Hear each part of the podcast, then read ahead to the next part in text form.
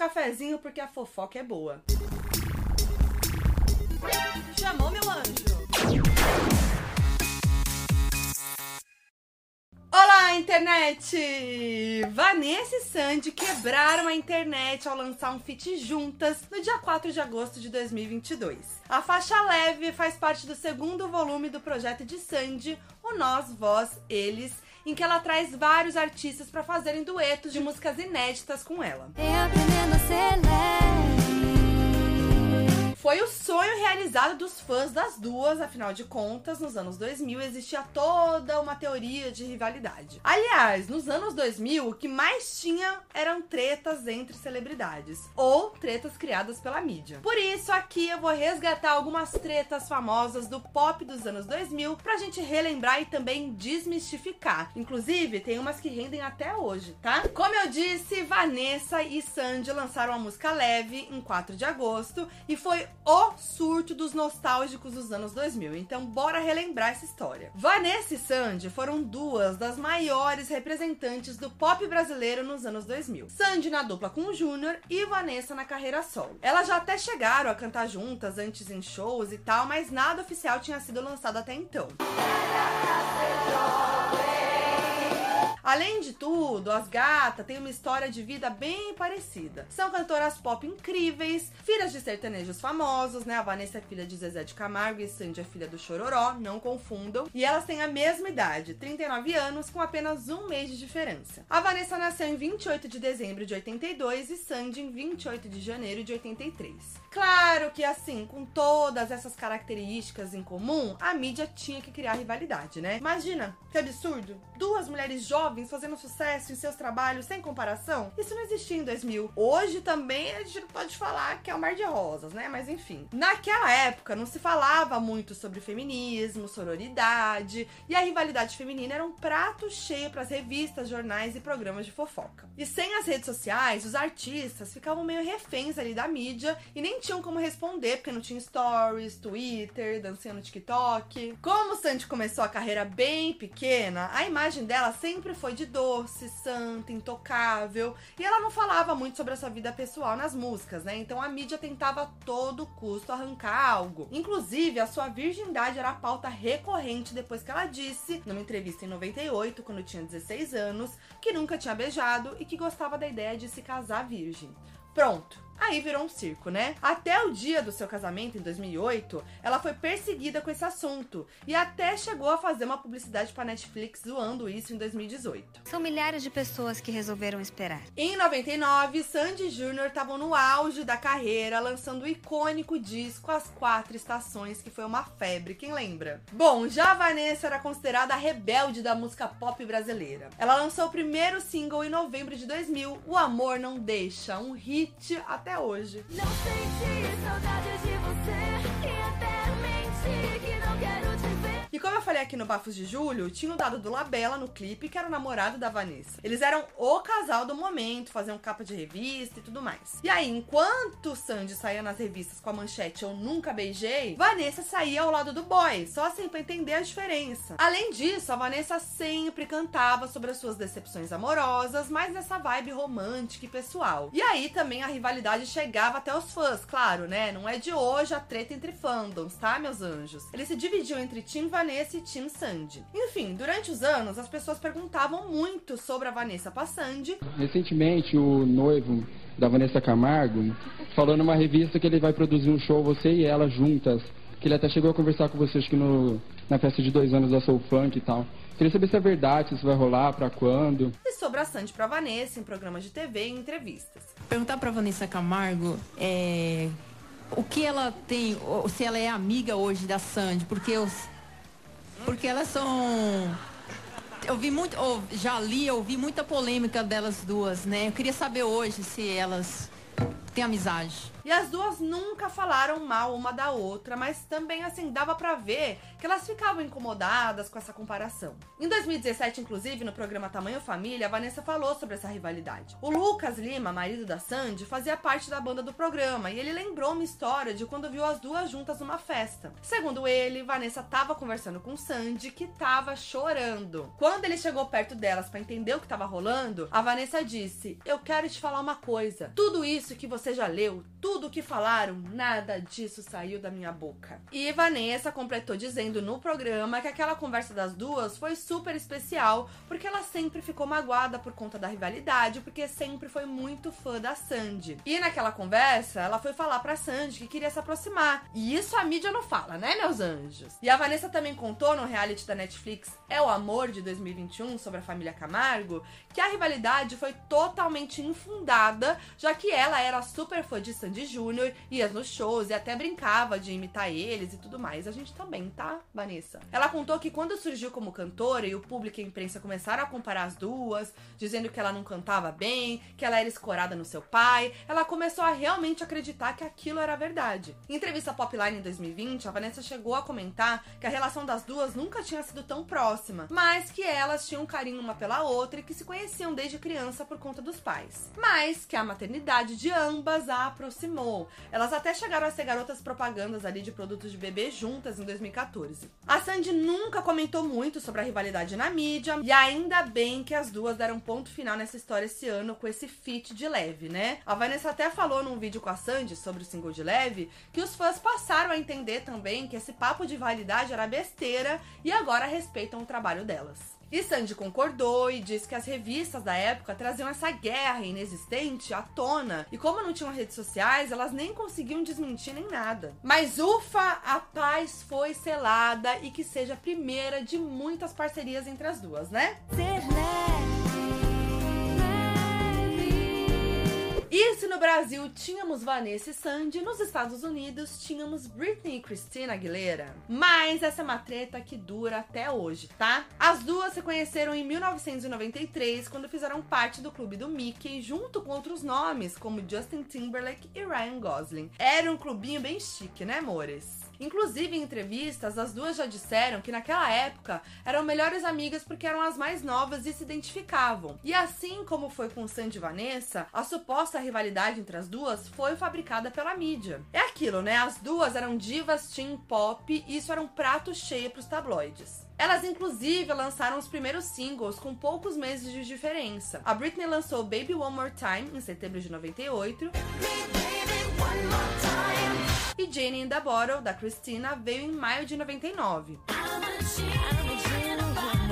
E era aquela mesma coisa de Sandy e Vanessa. Britney era considerada doce, fofa, santa e Christina a rebelde. Até rolou a mesma polêmica da virgindade da Sandy com a Britney, porque ela também afirmou que queria transar só depois do casamento. E assim, literalmente em toda entrevista perguntavam da Britney pra Christina. E perguntavam sobre a Christina pra Britney também, mas eram menos vezes. Quem sofria mesmo era a Christina, que falavam que ela copiava a Britney. E a Christina não falava mal da Britney, mas sempre deixava claro que o trabalho das duas era bem diferente, e era mesmo, né? E a atenção da mídia foi crescendo, com os trabalhos das duas sendo comparados sem parar. Em 2001, Britney lançou I'm Slave for You, uma música sexy, com um clipe mais sexy ainda.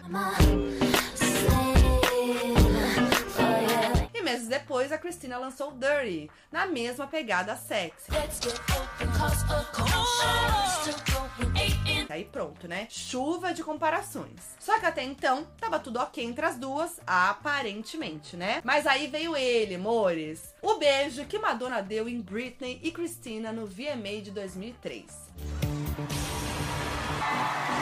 foi um dos momentos mais marcantes da cultura pop. Britney e Christina estavam vestidas de noiva e a Madonna maravilhosa com o terninho preto e também teve Missy Elliott no final, gente. Momento icônico. Aí no final da apresentação, a Madonna vai lá e tasca um beijão na Britney. O que acontece? A câmera corta direto pra cara do Justin Timberlake que tinha acabado de terminar o relacionamento com a Britney. E por causa disso, o beijo que Madonna deu na Christina foi praticamente cortado e ninguém falou sobre esse beijo. Aí a apresentação chegou ao fim, mas a treta tava só começando. Dois dias depois, Christina foi vista usando um bottom escrito Eu fudi a Britney Spears. Passou uns meses e a apresentação ainda era muito falada. Em fevereiro de 2004, Christina foi capa da revista Blender e a entrevista foi bem polêmica. Ela meteu a boca na Britney, falou que ela não participou dos ensaios da apresentação do VMA e que todas as vezes que ela conversava com a Britney, ela parecia totalmente perdida. E adivinha quem foi a capa do outro mês na mesma revista? Ela mesma, Abre Toca. Ela respondeu alfinetada dizendo que não entendia o motivo dela estar tá inventando essas coisas e ainda contou que uma vez ela estava em uma festa e a Cristina tentou beijar ela à força, do nada ela mandou essa. E completou que quem estava perdida era a Cristina. Britney também comentou sobre isso numa entrevista ao TRL. Na verdade, ela nem comentou, ela falou só de uma forma bem irônica. Eu não quero falar nada sobre ela. You respond to Christina though, because that's kind of like a personal pot shot. Like that you know doesn't what? feel I don't right. want to say anything. Really? Mas em novembro de 2003, na famosa e péssima entrevista de Britney com Diane Sawyer, quando perguntada se gostava da sua voz, a Britney disse: I think my voice is okay, but I would love to have a voice like Christina. Would love to have a voice like um, Whitney Houston. Foi o hater, gente. Em agosto de 2004, a Christina jogou um shade na Britney. A Britney anunciou que estava noiva de Kevin Federline e, para quem não se lembra, a própria Britney comprou o seu anel de noivado. Aí a Christina deu uma entrevista para US Weekly e falou que parecia que Britney tinha comprado um anel num camelô. Pesado. Bom, em 2005 parece que as duas fizeram as pazes. Segundo o I, a Britney escreveu no blog dela na época que adoraria voltar à amizade. Em resposta, a Christina mandou um lindo arranjo de flores para Britney quando o primeiro filho dela, o Sean Preston, nasceu em setembro de 2005. Assim, seria tudo se esse fosse o final da rivalidade, né? Mas não foi bem isso que aconteceu, não. Em 2012, Christina Aguilera começou a trabalhar no seu novo álbum com o produtor Max Martin, que já trabalhou muito com a Britney Spears, principalmente no começo da carreira dela. Em entrevista à Billboard daquele ano, a Christina falou que eles não tinham trabalhado juntos ainda porque o Max estava sempre envolvido com os Backstreet Boys, NSYNC e Britney Spears, que era um tipo de música que ela não queria ser associada. Além disso, em 2012, as duas eram juradas de realities de música. A Christina no The Voice e a Britney no X Factor. E aí, quando foi questionada numa entrevista sobre a Britney como jurada, a Christina só falou: "Eu não sei que tipo de conselho ela vai dar aos participantes, mas eu sei que ela é profissional." E em 2015, Christina chegou a imitar a Britney num quadro do programa do Jimmy Fallon. E também, né, era pra promover a nova temporada do The Voice, que ela era jurada ainda. Join Team Britney. E em 2018, no Dia da Mulher, a Christina fez um vídeo com a sua música Can't Hold Us Down e colocou fotos ao lado de mulheres que ela considerava importante na música, inclusive a Britoca. Aí você deve estar pensando, pronto, Foquinha. Agora acabou a treta e a paz foi selada, né? Não, não, não. Em junho de 2021, quando a Britney falou pela primeira vez sobre os horrores que vivia na tutela do seu pai, a Christina postou uma mensagem emocionante para Britney no Twitter, falando que apoiava ela e tudo mais. Lindo até aqui. Bom, em novembro de 2021, assim que a Britney se livrou da tutela, vários artistas estavam apoiando e prestando solidariedade. Então, em 19 de novembro, durante o Grammy Latino, perguntaram para Christina o que ela achava do fim da tutela e o assessor dela barrou a gata de responder, puxando ela. Mas a Christina ainda conseguiu responder: "Estou feliz por ela". Britney, is, have you had any communication? Have you guys had any communication? No, we're not doing that tonight. I'm sorry. No? Thank you. Bye. Okay. But I'm happy for her. Abafa. Britney não gostou da resposta e foi mandar a real no Instagram. Ela postou o vídeo da Christina junto com um textão dizendo assim: Eu amo e adoro todo mundo que me apoiou, mas se recusar a falar quando você sabe a verdade é equivalente a mentir. 13 anos estando em um sistema corrupto e abusivo, porque ainda é um tópico difícil para as pessoas falarem sobre. Fui eu quem passou por isso. Todos os apoiadores que falaram e me apoiaram, obrigada. Sim, eu importo. Aí Britney jogou no ventilador mesmo, né? E aí ela postou logo em seguida um trecho da entrevista da Gaga falando sobre a tutela e escreveu: Obrigada, Lady Gaga, por genuinamente tirar um tempo para dizer algo tão gentil. Você me fez chorar. Eu te amo. Ai, gente, eu queria o fim dessa rivalidade, assim como Vanessa e Sandy, um feat entre as duas. Quem apoia? E nem só de rivalidade feminina vive as tretas dos anos 2000, meus anjos. Mas agora a pergunta que não quer calar é: Why are you so obsessed with me? Foi com essa frase que Mariah Carey criou uma das maiores músicas da cultura pop. E detalhe, essa música foi feita como um shade pro Eminem. Os dois formaram uma das maiores rivalidades da música e sabe como começou essa confusão? Com um feat lá no começo dos anos 2000. Em 2001, Eminem e Mariah estavam no auge das carreiras. Aí, a Mariah viu a apresentação da música Stan, do Eminem com Elton John no Grammy daquele ano. Not so bad. Dear mister, I'm too good to call to write my band. E supostamente, de acordo com a mídia, quis chamar o Eminem para um feat no álbum dela, que era o Charm Bracelet.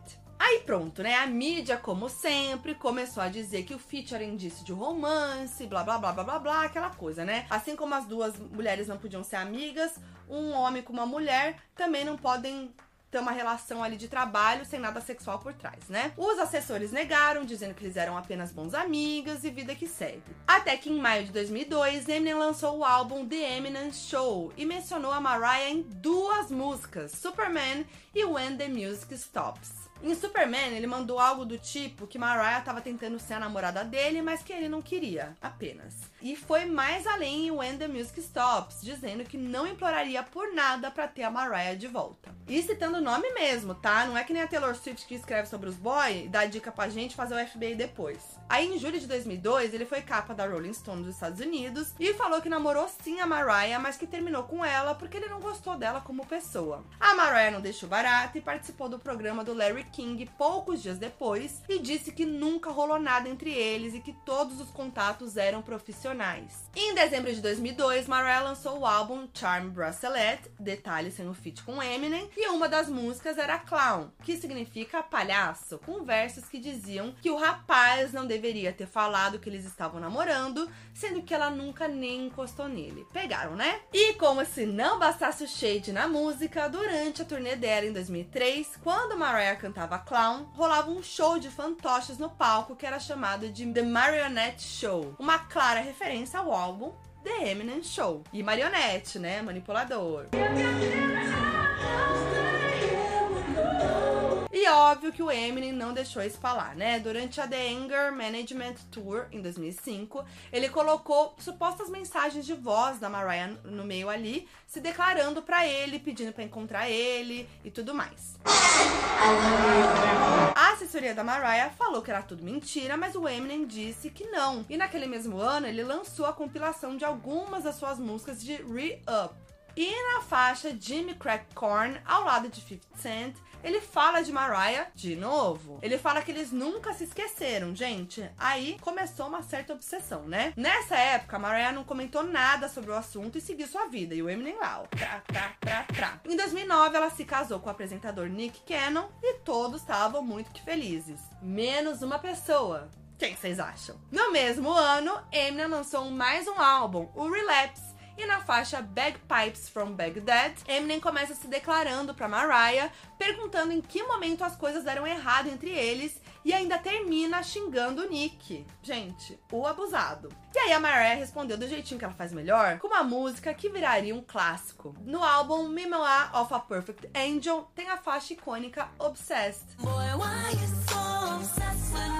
A música e o clipe foram feitos para alfinetar a obsessão de Eminem por Mariah. E já começa com a Mariah perguntando: Por que você é tão obcecado por mim? E o cara que segue a Mariah no clipe é a própria Mariah vestida de homem, é igual ao Eminem, gente, mega debochada. Eu amo. É claro que o Eminem ia responder, né? Em 2009 ele lançou a Diss Track, que é tipo uma música que o artista faz para falar mal de outra pessoa, geralmente rappers. The Warning, o aviso em português. A letra começa com ele dizendo que namorou a Mariah durante seis meses, mas eles só transaram uma vez e deu detalhes bem íntimos desse momento, além de xingar ela. Boy lixo, né? Mariah não falou nada.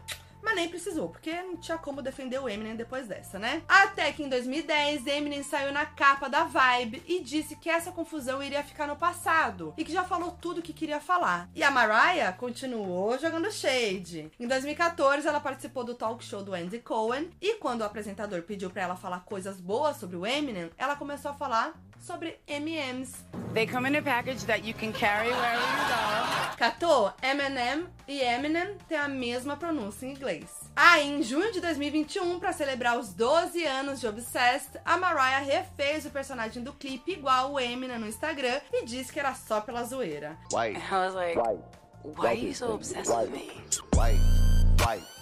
Rainha do deboche, né, amores? Maravilhosa. E não tem como citar tretas dos anos 2000 sem falar da briga entre Paris Hilton e Lindsay Lohan. As maiores party girls dos anos 2000 eram amigas e de repente não se davam mais bem. E na época, esse era o assunto mais comentado. A galera passava 80% do tempo falando sobre o assunto e os outros 20% torcendo para alguém falar para falar também Aqui a referência. A confusão começou em maio de 2006, quando os tabloides falaram que Lindsay estava ficando com o ex de Paris, o bilionário grego Stavros Niarchos. Então, no mesmo mês, a Paris estava saindo de uma balada em Los Angeles e ela sempre era cercada de muitos paparazzi. E eles começaram a falar sobre a Lindsay naquela vez. Um dos amigos de Paris, o músico Brandon Davis, que estava ali com ela, bem chapado inclusive, começou a xingar a Lindsay, falando que ela era pobre por só ter uns 7 milhões de dólares, que ela morava num hotel à beira da estrada, zoou pelos pubianos da Lindsay, inclusive falando que eles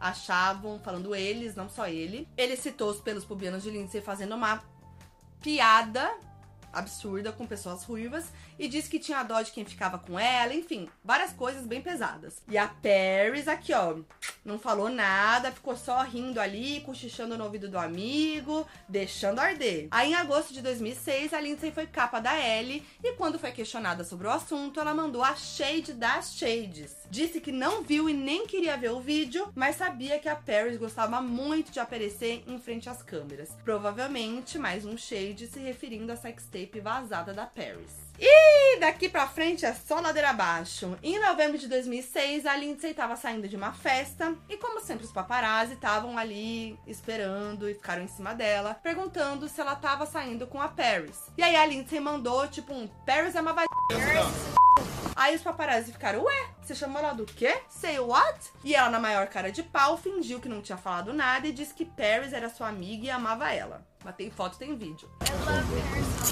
Em novembro de 2006, mais uma vez Lindsay foi falar com os paparazzi e alegou que Paris tinha agredido ela e que aquilo não era certo e disse que todos a achavam louca, mas só o que ela queria era trabalhar e atuar. E apenas um dia depois aconteceu um dos momentos mais icônicos dos anos 2000. A foto do carro com Lindsay Lohan, Britney Spears e Paris Hilton, no meio desses boatos de treta. Eu já falei sobre isso, mas eu vou falar aqui de novo porque merece. Paris e Britney estavam dando um rolê por Los Angeles e foram parar no Beverly Hills Hotel. E na saída da festa, adivinha que estava esperando as duas? Os paparazzi, óbvio. E a primeira pergunta foi se Paris tinha mesmo agredido a Lindsay. Aí a Paris, que estava entrando no carro, apontou pra Lindsay, que estava lá fora, e falou para eles perguntarem para ela o que tinha rolado. E a Lindsay ali, ó, vindo atrás. E aí Lindsay falou que nunca tinha falado isso, que Paris era uma pessoa decente, fez o quê? Entrou no carro. She never did that. girl. Gente, ficou todo mundo sem entender. A Britney ficou toda espremidinha no banco e o rolê que não prometeu nada entregou tudo pros fãs e fofoqueiro. O auge é que em 2018, no programa Sirius XM, a Paris disse que na verdade a Lindsay entrou no carro sem ser convidada e que elas nem estavam juntas no rolê. A Paris só não expulsou a Lindsay do carro para não humilhar a gata na frente dos paparazzi. Provavelmente a Lindsay estava fugindo dos paparazzi, né? Mas aí chegou 2011 e Paris lançou o reality show The World According to Paris. Em uma das cenas, a Paris dá um dos brincos de brilhantes dela para uma senhora num evento beneficente. Só que a senhora confunde a Paris com a Lindsay. E aí a Paris solta que se fosse a Lindsay, ela estaria roubando os brincos. Pesado, né? I'm not her. I thought you supposed to be a rehab. No, I'm not Lindsay. If I were Lindsay, I'd be stealing the earrings, not giving them away. Mas o comentário foi uma infeliz coincidência, porque na mesma época a Lindsay foi condenada a 45 dias na prisão por roubar um colar de diamantes numa joalheria. E aí, em nota ao TMZ, a Paris disse que o reality foi gravado bem antes e que a brincadeira infeliz não tinha a ver com os atuais acontecimentos. Ela chegou até a ligar para Lindsay e disse que estava tudo resolvido entre as duas. Corta para dezembro de 2013, quando o irmão de Paris, Baron Hilton, disse que foi espancado por um jornalista e que quem era mandante dessa briga era Lindsay Lohan. Gente, o caos. O suposto motivo era de que Lindsay teria confrontado Barry na festa e dito que ele iria se ver com ela por estar falando várias mentiras. No Instagram, a Paris foi defender o irmão e disse que ninguém mexia com a família dela e saía ileso. O cara, que não teve o nome divulgado até hoje, disse que a Lindsay não teve nada a ver com isso e que quem começou a confusão foi o próprio Baron. Aí fica o questionamento, né? Foi a Lindsay que mandou bater ou não? O que, que vocês acham? Bom, mas os anos se passaram e nenhuma das duas falou mais sobre o assunto, até que em 2018, como eu comentei aqui, a Paris participou do programa de rádio, né, o Sirius XM, e expôs que é a Lindsay que se enfiou no carro naquele dia com a Britney. E adivinha quem foi no programa na semana seguinte? A própria Lindsay. O apresentador contou para ela o que a Paris disse disse, a Lindsay disse que não queria falar sobre o assunto e que talvez Paris não se lembrasse de tudo o que aconteceu. Gente, eu queria ser uma mosca para saber o que aconteceu naquele carro. Mas parece que tá tudo bem sim entre as duas, já que em janeiro de 2022, Paris participou do programa do Andy Cohen e durante a entrevista o apresentador perguntou de Lindsay e Paris disse que as duas são adultas agora e que seria imaturo da parte de ambas manter uma rixa de ensino médio. I just feel that we're grown-ups now. Right. We're not like in high school. Like I was, it was. I think it was just very immature.